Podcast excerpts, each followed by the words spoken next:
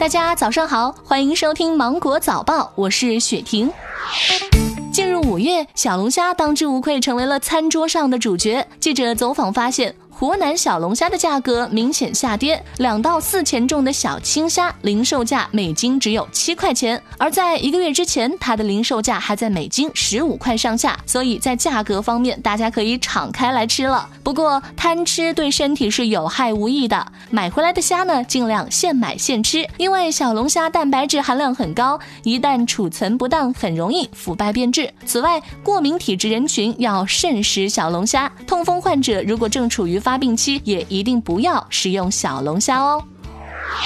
最近，一名杭州女生发帖称，因为着装被杭州地铁安检拦下，最后穿了朋友的衬衫才顺利的进入地铁。对此，杭州地铁工作人员回应称，杭州地铁目前仅对赤膊赤脚者禁止乘车，没有规定吊带衫不能乘车。对这位乘客带来的困扰表达真诚的歉意，也希望找到这位乘客的电话，当面沟通。六十一岁的万雪琴是武汉市汉阳区老年大学的学员。三月十六号以来，她通过小程序上了一百六十多门网课，一门课都在五到五十级之间，一级少则四五分钟，多则三四十分钟，每天学四到六个小时。她说，白天看一些时长短、级数少的课，晚上看级数多的，每天平均能够学完三到五门课。网友表示：“我还有什么理由不努力呢？”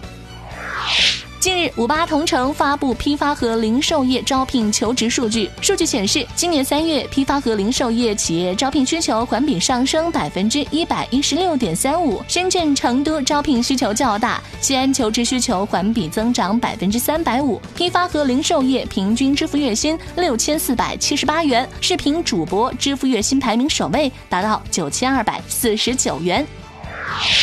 近日，苏州、南京等多地试行设置右转危险区。该区域为大型车辆转弯的时候前后轮形成的内轮差范围，司机很容易产生视觉盲区，很可能和非机动车和行人发生交通事故。右转危险区的设计可以提醒驾驶员规范行驶，也让非机动车与行人注意避让。